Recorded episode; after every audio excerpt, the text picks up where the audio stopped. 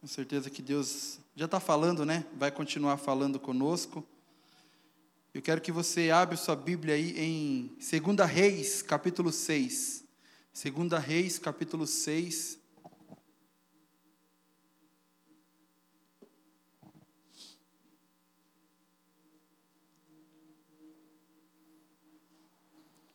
Segunda Reis 6, sempre lembrando nosso plano de leitura. Amém? Espero chegar no final do ano aí com muita, muita surpresa boa.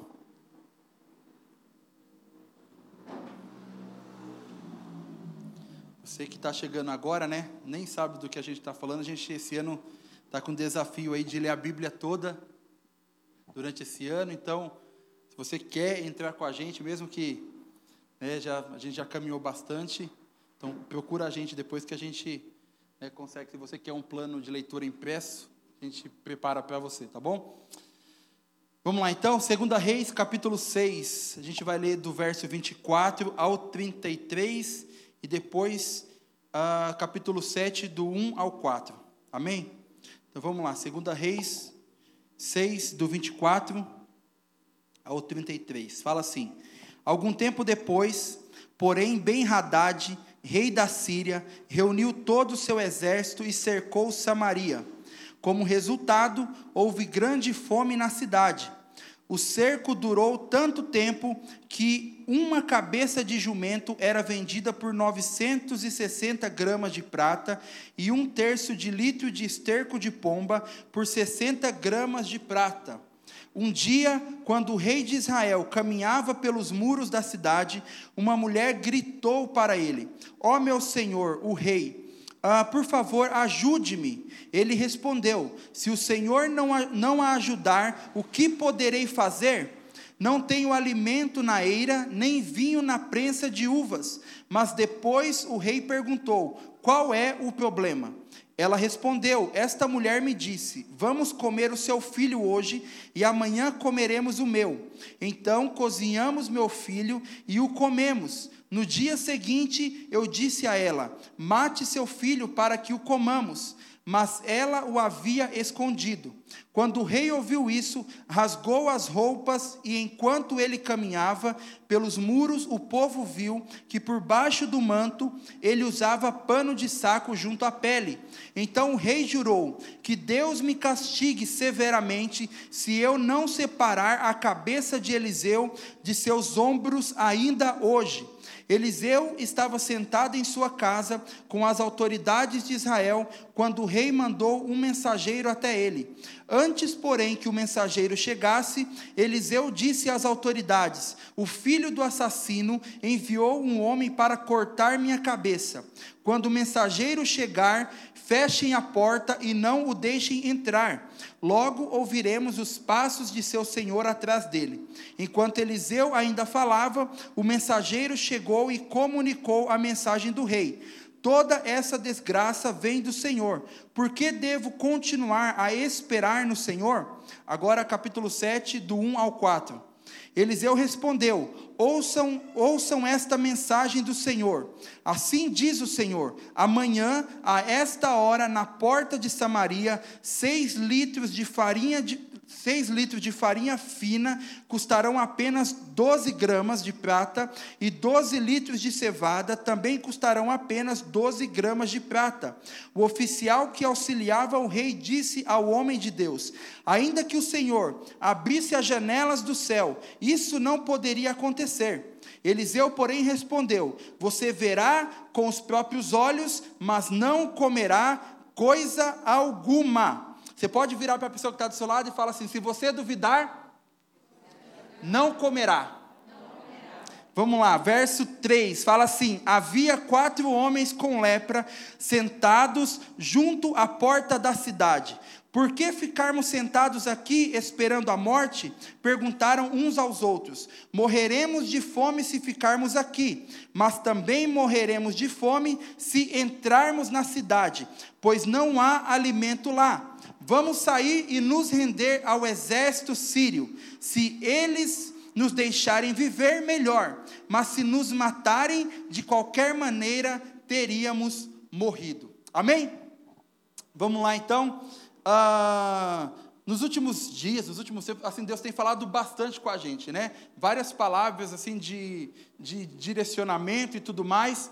E eu creio que hoje também é uma dessas palavras. Então, eu já quero falar para você ficar bem, bem ligado, bem conectado naquilo que o Senhor vai falar, que eu tenho certeza que é algo muito importante muito importante para todos nós. Né? Então aqui a gente, né, nós acabamos de ler aí ah, uma história assim bem né, bem sim, impactante, né?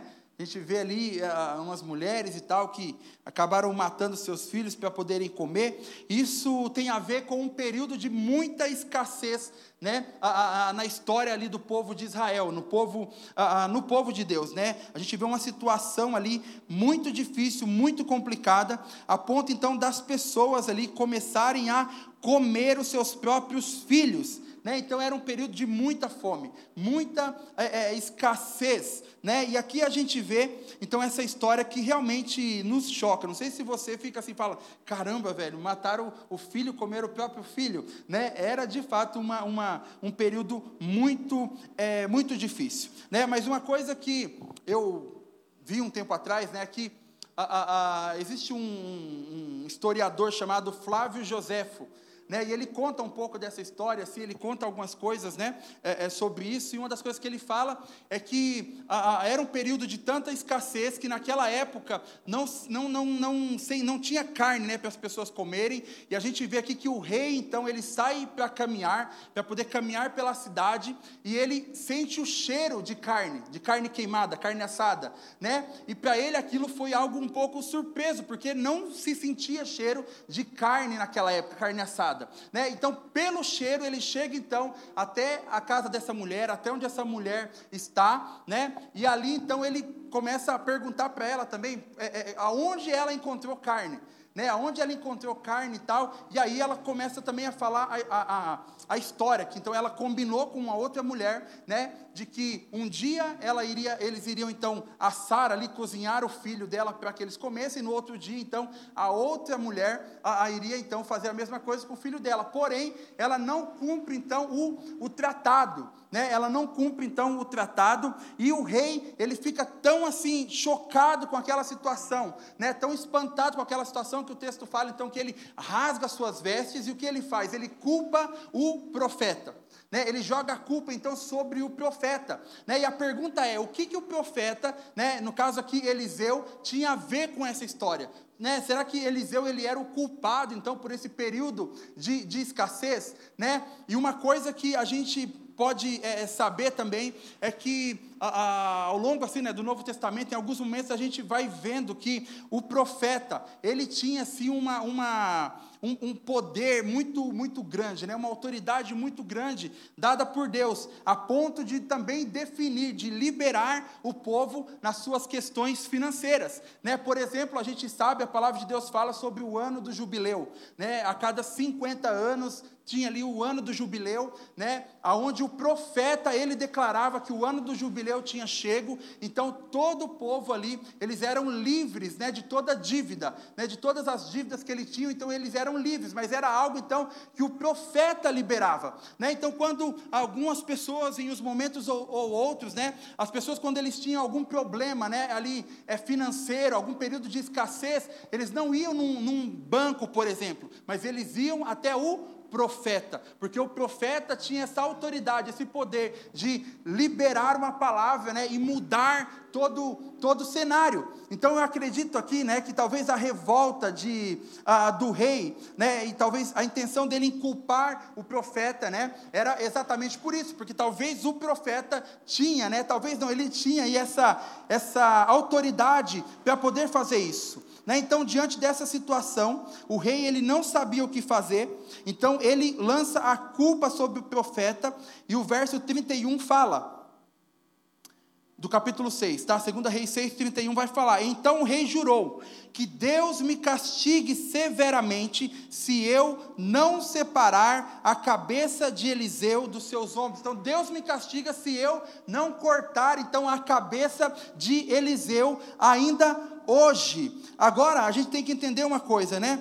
Que eh, isso serve de lição para nós. Por quê? Porque às vezes a gente é, é, entra em algumas situações, algumas alguns momentos difíceis e a gente tenta procurar em diversos lugares, né? Mas quando a gente vê o povo aqui, quando eles entravam em um período assim, sei lá, de escassez, de dificuldade, eles procuravam ouvir a palavra de Deus. Eles não iam atrás de um banco, por exemplo, mas eles iam atrás de uma palavra de Deus. E nós temos que entender que a nossa primeira opção, gente, tem que ser ouvir a palavra de Deus, tem que ser buscar uma direção de Deus. Por quê? O rei ele fala que, que eu posso fazer? E a gente vê aqui o próprio rei numa situação tipo assim, cara, eu também não tenho o que comer.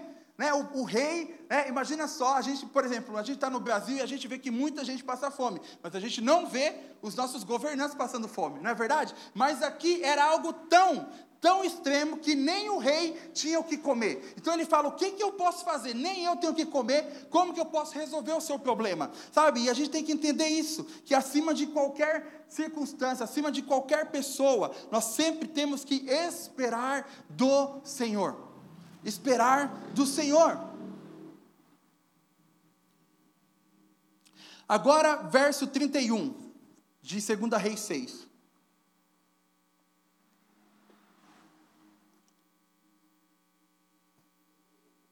Fala assim, verso 31 de 2 Reis 6 fala: Então o rei jurou que Deus me castigue severamente se eu não separar a cabeça de Eliseu de seus ombros ainda hoje.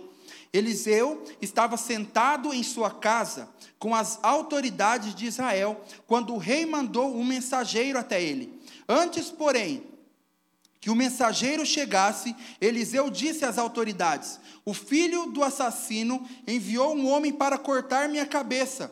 Quando o mensageiro chegar, fechem a porta e não o deixem entrar. Logo ouviremos os passos de seu senhor atrás dele. Então, aqui, né, no caso, o profeta Eliseu, ele estava na casa dele, ele não estava ali junto com o profeta, com o profeta não, com o rei, mas quando o rei fala essa palavra, ele consegue perceber né, isso no seu espírito. Ele não estava lá, mas ele consegue. Por isso a gente tem que entender uma coisa: que nós temos que ficar espertos. Não tenta é, é, é, é driblar né, um homem de Deus. Porque se você não conta, Deus conta.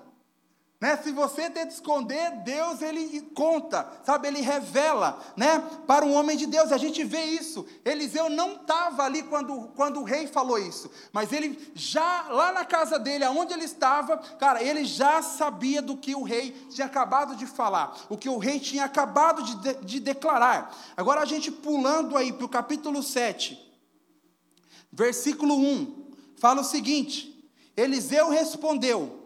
Ouçam esta mensagem do Senhor. Assim diz o Senhor: amanhã, a esta hora, na porta de Samaria, seis litros de farinha fina custarão apenas 12 gramas de prata, e 12 litros de cevada também custarão apenas 12 gramas de prata. Ou seja, aqui a gente vê o Eliseu, ele declara: amanhã a esta hora. Né? Em outras palavras, ele fala, ele fala o seguinte: que amanhã, nesta mesma hora, tudo vai mudar. Em 24 horas, tudo vai mudar. É isso então que o profeta ele está ali declarando. Agora, gente, como eu falei, né? Quando o rei fala, agora eu vou cortar a cabeça do profeta, o profeta não estava lá, mas ele sabe, ah, ele consegue perceber, né, no seu espírito ali, o que o rei tinha falado. Mas, agora, quando é, Eliseu ele fala essa palavra, amanhã, nessa mesma hora, tudo vai mudar, existia ali naquele lugar, naquele ambiente, um homem, né? Versículo 2 fala: o oficial que auxiliava o rei disse ao homem de Deus. Então, quando Eliseu ele fala essa palavra, tinha ali naquele lugar, naquela casa, naquele ambiente, um homem que era ali o auxiliar do rei, que era alguém a, a, do qual o rei se apoiava, ou seja, era ali um, um conselheiro do rei. Mas ele, diante dessa palavra, olha só o que, que ele fala, né? Ainda que o Senhor abrisse as janelas do céu, isso não poderia acontecer.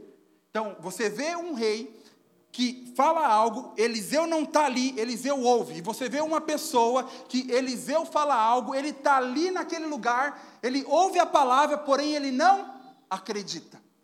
porém ele não acredita. Então, quando muitas vezes, né, quando nós olhamos para a Bíblia, nós podemos aprender, inclusive com essa situação, que nós devemos saber quem são as pessoas das quais nós permitimos aconselhar a nossa vida.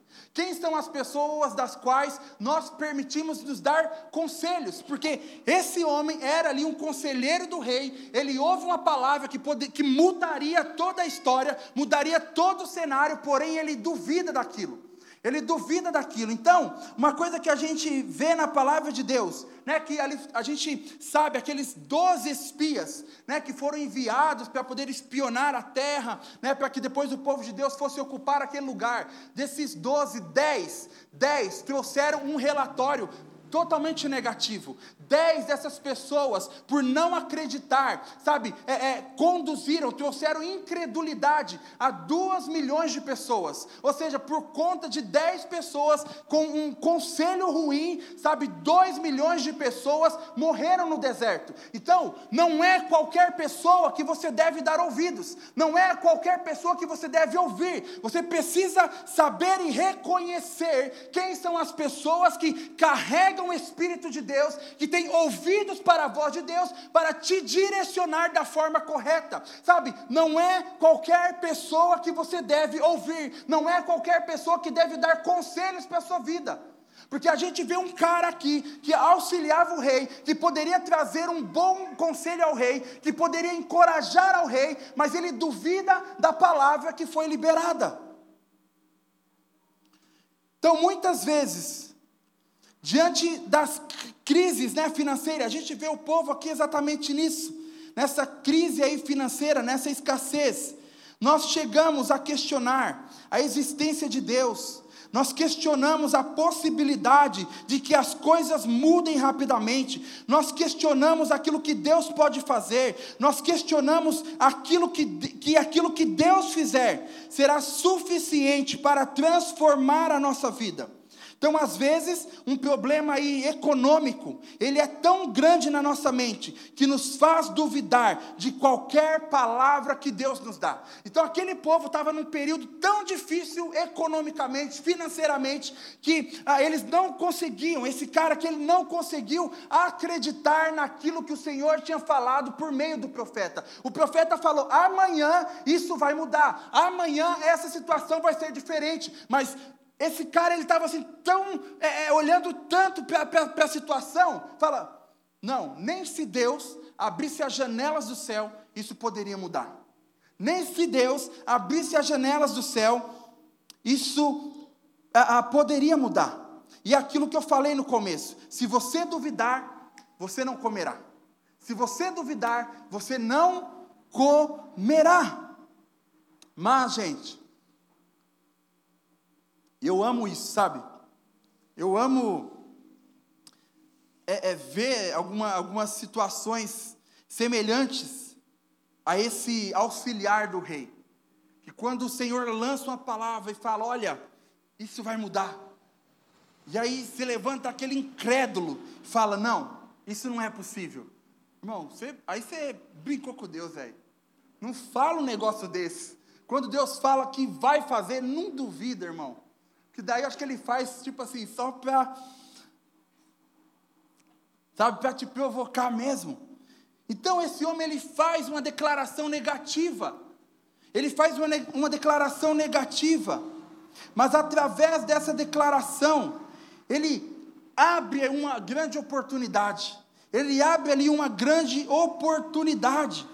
Então, quando nós vemos a palavra de Deus, vemos aí o Antigo Testamento, que fala muito sobre janelas. Novo Testamento, o Velho Testamento, né? Ele fala muito sobre janelas. A gente vê o Senhor falando, eu abrirei janelas. Mas no Novo Testamento a gente vê falando muito sobre portas. Inclusive, Jesus ele fala que Ele é a porta. Né? Então, através da declaração desse homem aqui, desse incrédulo, vou chamar ele de incrédulo, né? Ele abre ali uma, uma, uma, uma janela, sabe? Para que o Senhor possa, possa agir. E o que, que nós temos que entender aqui? É que nós, muitas vezes, não precisamos que o Senhor mude algo imediatamente, mas é que uma janela venha se abrir. Sabe, é que uma janela ela venha se abrir para nós. Como eu falei, então, quando nós vemos a palavra de Deus, no Antigo Testamento, sempre vai se falar sobre janelas, na maioria das vezes a gente vê isso, janelas, mas o Novo Testamento fala sobre portas. No Antigo Testamento, Deus sempre diz: Eu abrirei as janelas.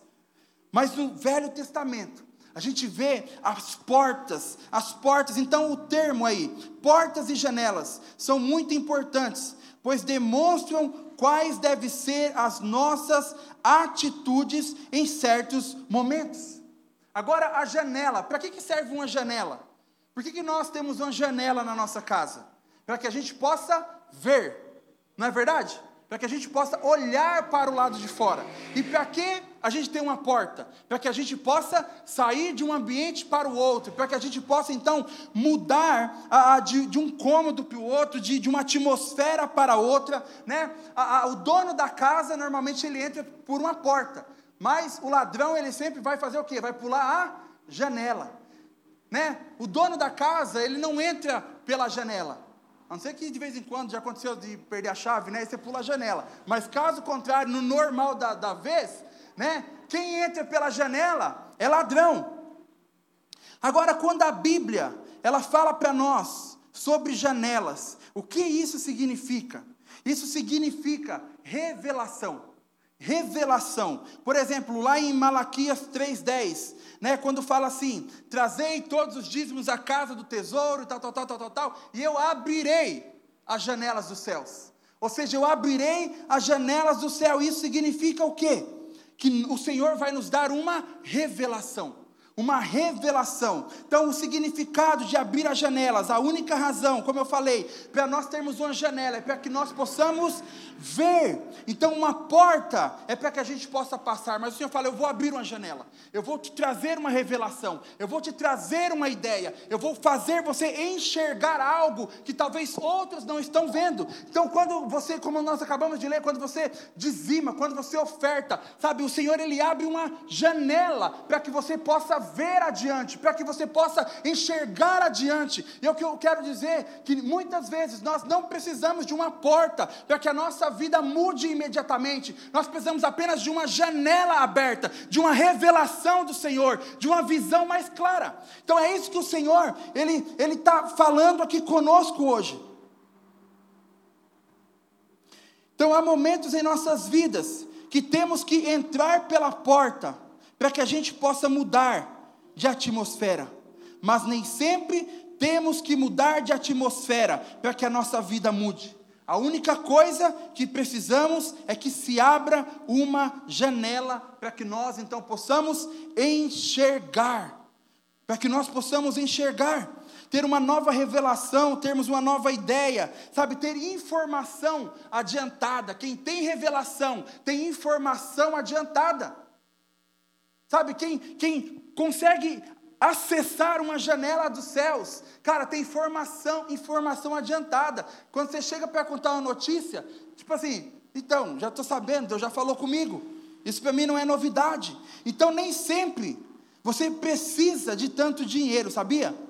Você precisa receber apenas uma ideia, conseguir ver a sua vida, sabe, conseguir ver aquilo que o Senhor quer revelar a você. Porque às vezes a gente fica assim, meu Deus, eu preciso de dinheiro. Não, você precisa de uma revelação do Senhor.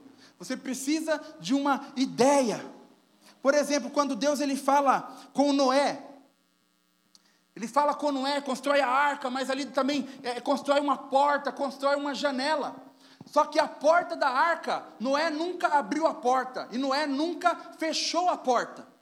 Por quê? Porque quem abria a porta quem fechava a porta era Deus. Deus fecha a porta, Deus abre porta. O que, que Noé poderia fazer? Noé poderia abrir a janela.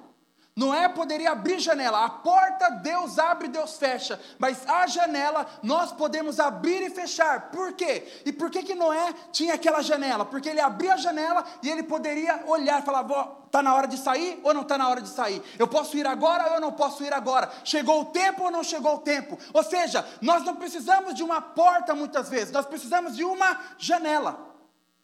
Porque, como eu falei domingo passado, se você não consegue enxergar, você não consegue chegar. Você precisa ter visão. E a, como nós lemos, o Senhor fala com Abraão: Abraão, olha, até onde a sua vista alcançar, eu vou dar a você. É a nossa visão que determina aquilo que nós vamos conquistar em Deus, viver em Deus. Então, muitas vezes você está atrás de uma porta, quando o Senhor fala: não, você precisa de uma janela.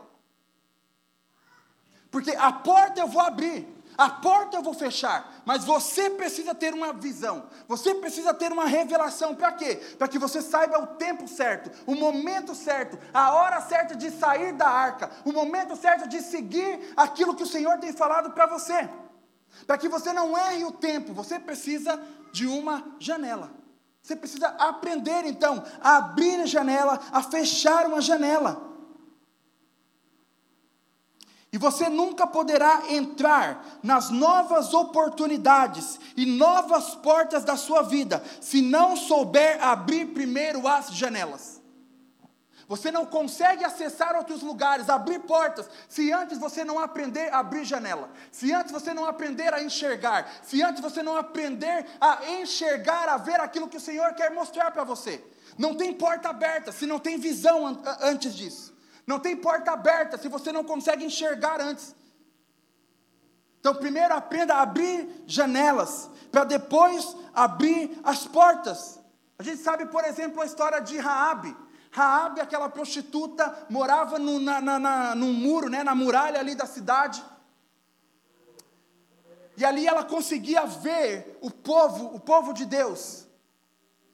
E quando chega aqueles espias ali, ela já conhecia, ela já sabia o que estava acontecendo. E por isso, por ela conseguir ter uma janela onde ela conseguia ver, toda a sua casa foi salva.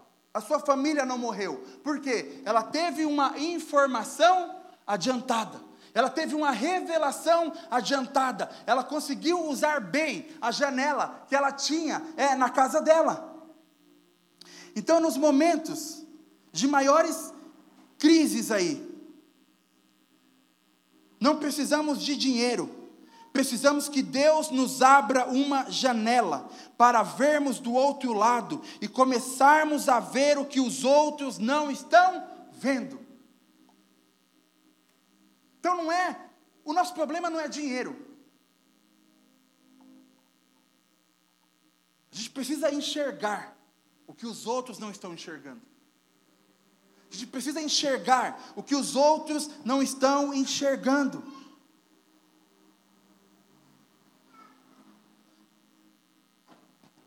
Por exemplo, um dos homens mais ricos do mundo se tornou milionário, né, criando aí um programa de computador chamado Windows. Janela. Janelas. O cara se tornou milionário. E o que a gente pode absorver disso? Cara, que quando nós conseguimos abrir muitas janelas, nós conseguimos também chegar onde muitos não chegariam, onde muitos não conseguiriam chegar. Aquele que pode abrir muitas janelas tem acesso a informações que outros não têm. Então aprenda a ver. Aprenda a enxergar. Sabe, aprenda a, a, ver, a buscar a visão daquilo que o Senhor, a palavra fala. É, clama a mim, responder-te-ei, anunciar-te-ei coisas grandes e firmes que não sabes.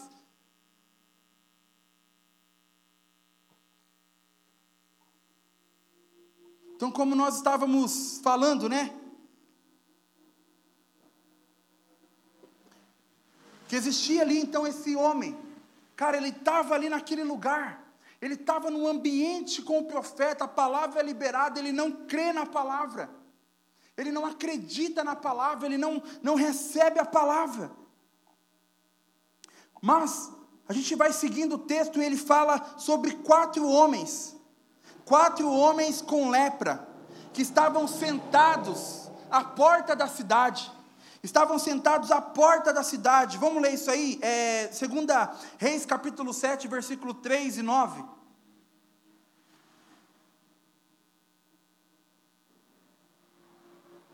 Segunda Reis 7, versículo 3 e 9. Fala assim: havia quatro homens com lepra sentados junto à porta da cidade. Por que ficarmos aqui sentados, esperando a morte? Perguntaram uns aos outros: Morreremos de fome se ficarmos aqui, mas também morreremos de fome se entrarmos na cidade, pois não há alimento lá.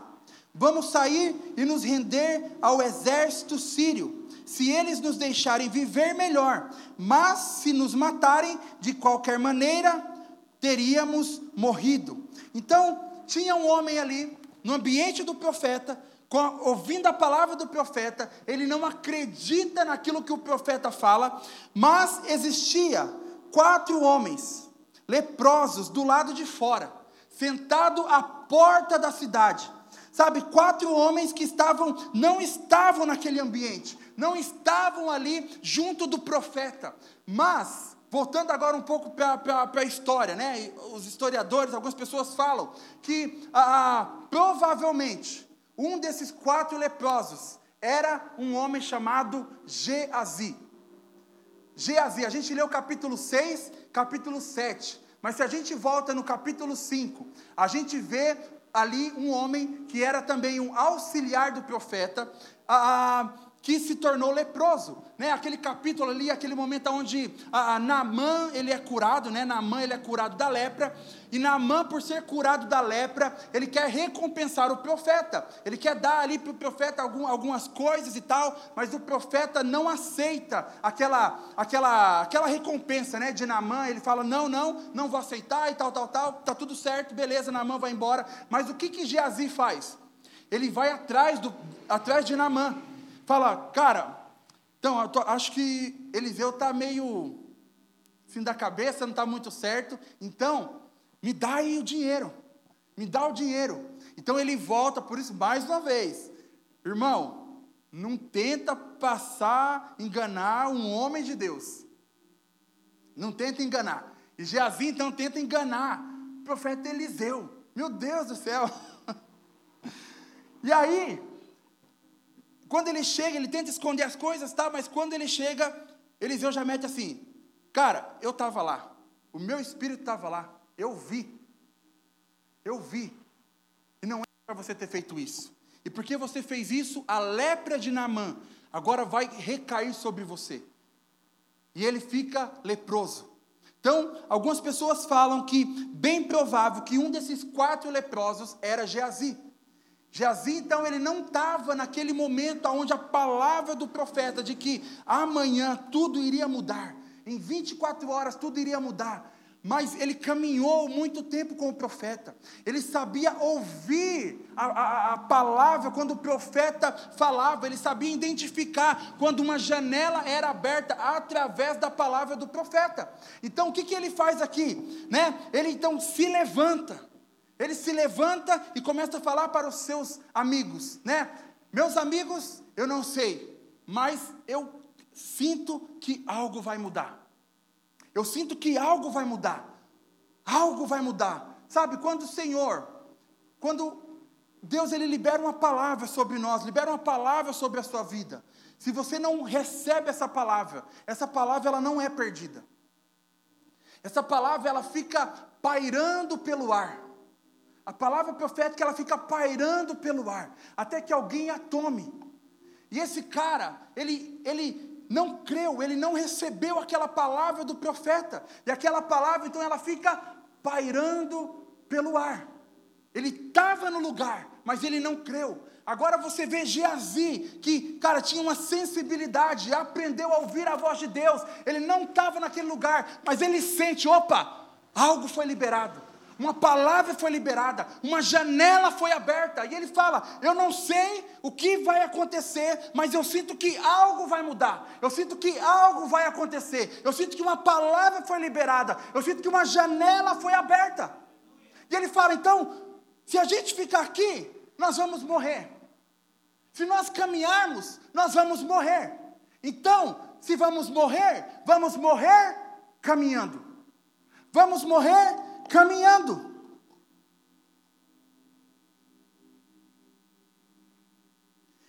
Então, no momento mais difícil da economia, Geazi ele se levanta. E ele fala: Vamos, porque eu sinto que algo foi liberado. Eu sinto que uma palavra foi liberada. É por isso que você, quando você está no culto, você está lendo a sua Bíblia, você está orando, cara, quando aquilo que é, é liberado, pega. Acredita naquilo, porque se você não crê, você vai ver, mas não vai comer. Se você não crê, a palavra ela vai estar, ó, alguém vai crer por você. Alguém vai viver aquela palavra por você. Então, enquanto os quatro leprosos, eles começaram a caminhar, a gente vê isso aí no texto, enquanto eles começavam, começaram a caminhar, os passos deles ecoavam ali como um grande exército. E as pessoas que estavam naquela, naquela cidade, eles ficam com medo, e eles abandonam tudo ali. Eles abandonam tudo, e os quatro leprosos chegam ali naquela cidade, vem a cidade totalmente abandonada. Vê a cidade totalmente abandonada. E como o profeta falou, no outro dia, amanhã, nessa mesma hora, tudo mudaria, tudo seria diferente. Em 24 horas, aquilo que o profeta liberou aconteceu. Não aconteceu por meio daquele cara que não creu, mas aconteceu através de quatro leprosos, quatro homens leprosos, mas guiados por uma palavra. Quatro homens leprosos, mas que tinham uma palavra do Senhor, gente. Então, você hoje pode ter algum tipo de lepra, algum tipo de limitação, mas se você recebe uma palavra de Deus, se você toma coragem para caminhar por esta palavra, você pode ter a certeza de que ela vai se cumprir na sua vida. Você pode ter a certeza de que você vai viver essa palavra. Então não é sobre a sua condição, mas é sobre a sua fé. Não é sobre você ser ou não ser, poder ou não poder, é sobre aquilo que você acredita, é se você agarra a palavra que o Senhor num dia já liberou.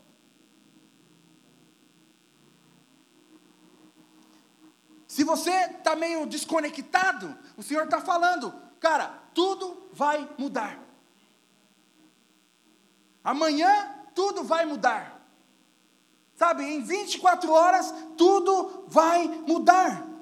Se você acredita, isso vai acontecer. Se você não acredita, você vai ver, mas não vai comer.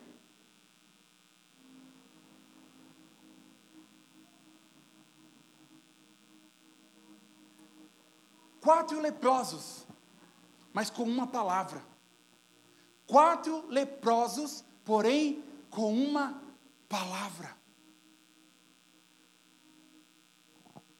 Se você tem uma palavra, você tem tudo. Se você tem uma palavra, você tem tudo. Por isso eu falei, não é sobre você ter dinheiro, é sobre você ter uma palavra. É sobre você ter uma janela e conseguir enxergar através dessa janela.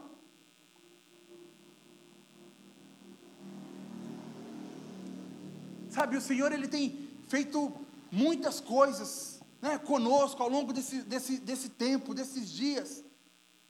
E eu creio que existe muito mais do Senhor ainda para acontecer.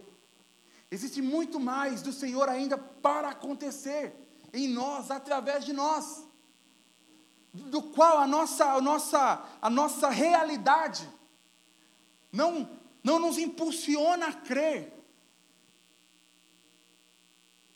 Mas temos uma palavra e se temos uma palavra, nós temos tudo. O problema não é dinheiro, gente. O problema não é dinheiro, Ruá. O que nós precisamos é crer na palavra. O que nós precisamos é crer naquilo que o Senhor tem falado para nós. Não importa a nossa, a nossa a lepra, as nossas limitações, mas é a nossa fé, é a nossa visão é a nossa visão. Então, o que, eu preciso? O que, nós precisamos? de pelo menos quatro leprosos que caminhem sobre a palavra. Porque a gente vê que quatro leprosos começaram a caminhar e fizeram um barulho, como se fosse de um exército, ao ponto de toda uma cidade ficar com medo de abandonar aquele lugar. Quatro leprosos. Você não precisa de muita gente. Nós não precisamos de muita gente. Eu não preciso de muita gente. Eu preciso de quatro leprosos que acreditam na palavra. É isso.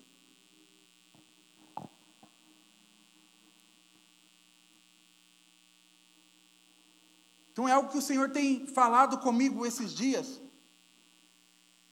sobre caminhar. Caminha. Caminha. Caminha. Por quê? Porque tudo vai mudar. Tudo vai mudar. Tudo vai mudar. Tudo vai mudar. Eu estou profetizando sobre a sua vida. Cara, tudo vai mudar. Sabe, sei lá, amanhã tudo vai mudar, essa semana tudo vai mudar, esse mês tudo vai mudar, esse ano tudo vai mudar. O que você precisa é caminhar. Caminha, leproso, mas com uma palavra leproso, mas com uma palavra. E como que as coisas acontecem, gente? Como que as coisas acontecem, né? A gente que vai lá no vai no shopping, por exemplo. Vai no shopping, tem a porta, a hora que a gente vai entrar, a gente não fica parado esperando a porta abrir para que a gente entre.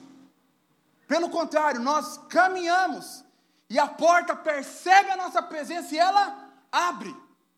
Então, não é sobre nós esperarmos a porta abrir, mas é nós caminharmos para que a porta abra, porque conforme nós vamos caminhar, a porta identifica a nossa presença, identifica a palavra que está sobre nós e ela se abre. Então é, você precisa caminhar, é nós precisamos então caminhar. E eu creio nisso que as coisas elas vão mudar mais rápido do que você imagina, mais rápido do que nós imaginamos. Se você duvida, você vai ver, mas não vai comer. Mas se você agarra a palavra que está sendo liberada em um prazo recorde de tempo, as coisas vão mudar, as coisas vão mudar, a situação vai mudar. Por quê? Porque nós temos uma palavra. Você tem uma palavra. Talvez o que nós estamos vivendo são coisas que foram lançadas um dia, mas pessoas não pegaram a palavra. Ela, ela ficou pairando, mas nós conseguimos identificar, ter a sensibilidade para falar: opa, existe algo no céu que foi liberado, existe uma palavra no céu que foi liberada, e por isso nós tomamos essa palavra. Não sei de onde veio, não sei quem falou, mas eu sei que há uma palavra, e nós tomamos ela, e nós tomamos ela, e nós caminhamos é, firmados nela.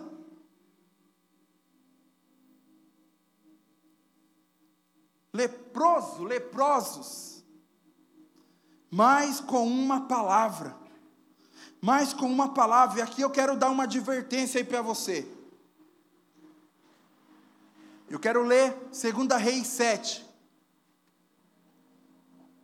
Segunda Reis 7, versículo 18.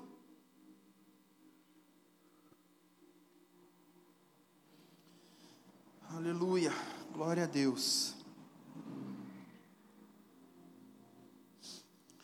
Segunda Reis 7, versículo 18 fala assim: O homem de Deus tinha dito ao rei: Amanhã, a esta hora, na porta de Samaria, Seis litros de farinha fina custarão apenas 12 gramas de prata, e 12 litros de cevada também custarão apenas 12 gramas de prata. O oficial do rei havia respondido: Ainda que o Senhor abrisse as janelas do céu, isso não poderia acontecer. E o homem de Deus tinha dito: Você verá com os próprios olhos, mas não comerá coisa alguma. E assim aconteceu, pois ele foi pisoteado pelo povo à porta da cidade e morreu. Então o profeta fala: porque você duvidou, você vai ver, porém você não vai comer. E quando chega a notícia, né, através daqueles quatro leprosos, chega a notícia de que a cidade estava abandonada, o, o rei é, é, é, é, escala, né, esse, esse homem, esse auxiliar, esse conselheiro, para ir lá também e, e, sei lá, organizar as coisas, e ele fica ali na porta da entrada da cidade. Mas o povo vem, derruba ele, passa por cima dele, pisoteia ele, e ele vê, mas não come. E qual que é a minha advertência para você? Não seja como esse homem que ouve a palavra e responde com ironia, e responde com incredulidade. Não seja você esse homem do qual ouve uma palavra do Senhor, do qual ouve uma direção do Senhor, mas tem os seus olhos apenas na impossibilidade. Porque se você agir dessa forma, você vai ver, mas você não vai comer.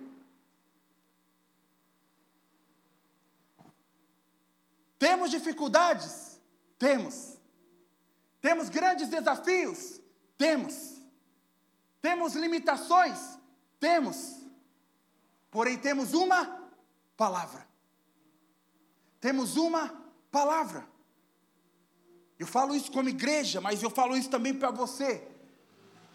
Particular para você. Você tem desafios.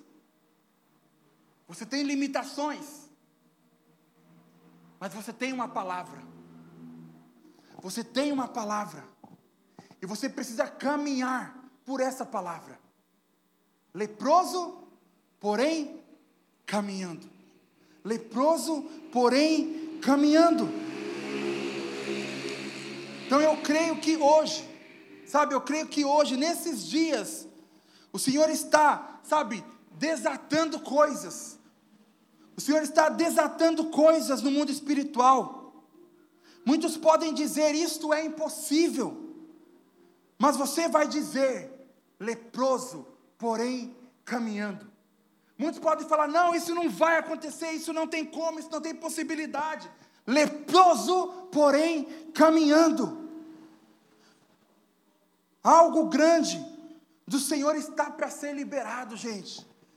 Sabe, existe uma expectativa no meu coração, existe uma expectativa no meu coração de que nós vamos ver, cara, o Senhor fazendo algo Uau! Algo poderoso. Algo poderoso. Eu não sei que, no que você se identifica. Você fala, cara, eu vejo isso, eu vejo isso. Eu tenho uma palavra, mas existe algum, alguma limitação, existe algum tipo de, de lepra em mim. Mas eu vou caminhar. Eu vou caminhar, eu não vou ser como aquele homem que estava no ambiente, ouviu a palavra, não creu na palavra, deixou a palavra escapar, e outro tomou no meu lugar, e outro desfrutou no meu lugar.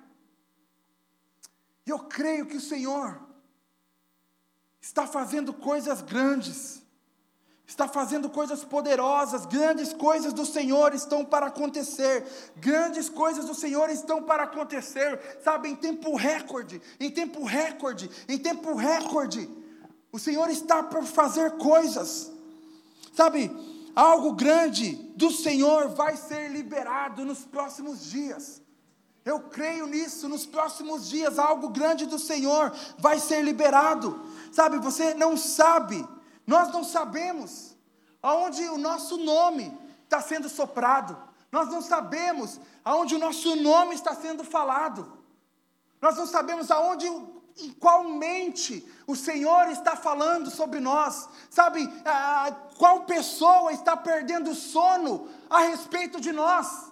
Mas algo dos céus está para ser liberado. O Senhor está soprando o nosso nome. O Senhor está movendo. O Senhor está trabalhando. Leprosos, porém, com uma.